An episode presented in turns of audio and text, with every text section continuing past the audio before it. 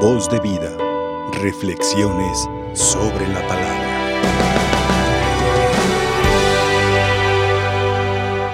Queridos hermanos, hoy escuchamos un evangelio en el cual Jesucristo hace un envío a sus discípulos, doce. Este número simboliza, según los estudiosos, a las doce tribus de Israel. Hoy este número representa a la iglesia por toda la por toda la tierra en la cual está nuestra iglesia amada por Cristo. Este envío es para todos los bautizados, todos aquellos que pertenecen a la Iglesia Católica, todo aquel que cree en Cristo está llamado a ser misionero, a ser enviado por Cristo para llevar la, nueva, la buena nueva.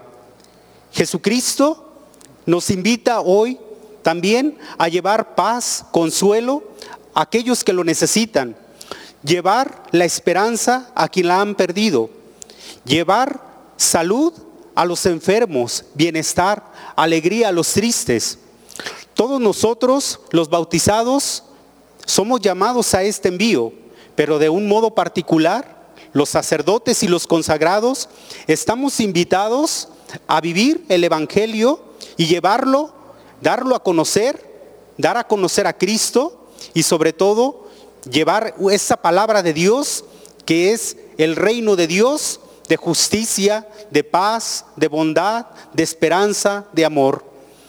Un reino de Dios en el cual, a través del ejemplo de Jesucristo, de sus palabras, de su testimonio, llevó a los más necesitados.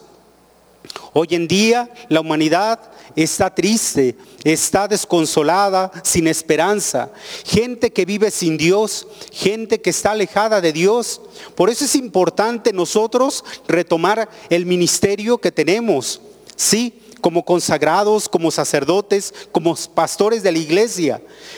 Nosotros dentro de nuestro hogar podemos hacer la diferencia, porque dentro de nuestra, de nuestra familia también puede estar aquel hermano que necesita la palabra de Dios, el consuelo, el hermano, la esposa, el esposo, el hijo rebelde. Llevarles el consuelo y la esperanza, hablar de Cristo, no solamente en palabras, sino también con nuestro testimonio de vida, porque el testimonio de vida de nosotros como creyentes estamos hablando y reflejando a través de nuestra actitud que creemos y seguimos a un Cristo que viene a darnos esperanza y luz en nuestro caminar. Hoy que escuchamos un evangelio donde cada uno de nosotros somos invitados a llevar esta palabra de Dios, llevar una conversión, hablar de la conversión, aquel que ha perdido el rumbo de su vida, es parte de nosotros la responsabilidad por ser servidores de Cristo. Sí, podemos nosotros ir a cualquier parte del mundo, a África, a, cualquier parte, a cualquier nación. Pero si nosotros comenzamos en nuestra familia, creo que ahí podemos hacer mucho y podíamos dar ese testimonio de que nosotros somos verdaderos creyentes de Cristo y verdaderos servidores de Él. A veces nosotros ignoramos que dentro de la familia existe un hermano o una hermana o algún familiar que está necesitado de nuestra presencia, de nuestras palabras, de hablarles de Cristo. Así como Jesucristo envió a sus apóstoles de llevar el consuelo y la sanación a los enfermos, ¿cuántos enfermos tenemos nosotros ya sea algún familiar, una tía, una abuelita, una madre, un hermano, y que podemos a través de nuestra vida sanar con palabras que sí transforman, con unas palabras que dan esperanza, de ver a un Cristo que vino a nosotros a salvarnos. Que estas palabras reflejan también una esperanza porque cuando el dolor, el pecado y la soledad y la miseria llega a las personas, como que a veces perdemos el rumbo de nuestras vidas.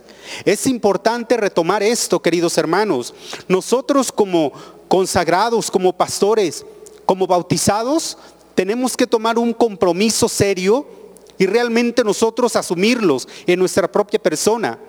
Yo también debo reconocer que Cristo también me invita a ser un misionero tal vez no en un país, tal vez no en otra nación, pero sí comenzando con mi vida al convertirme, al creer en Él y sobre todo dar testimonio con mi persona, con mis actos. Porque mucha gente tal vez nunca va a leer el Evangelio, tal vez no lo va a escuchar, pero si nuestro testimonio de vida los lleva a ver a Cristo, tal vez se acerquen a nosotros a decirnos, quiero que me hables de ese Cristo que tú reflejas, en ese amor que tú manifiestas. Quiero que me hables de esa esperanza que yo ya perdí, pero que la veo en ti.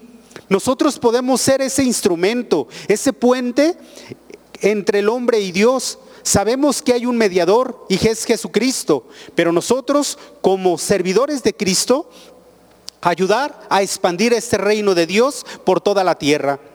Sí, queridos hermanos, la última palabra la tiene Cristo. La desesperanza, el pecado, el dolor y la muerte son destruidas por la esperanza y la confianza que debemos de tener en Cristo.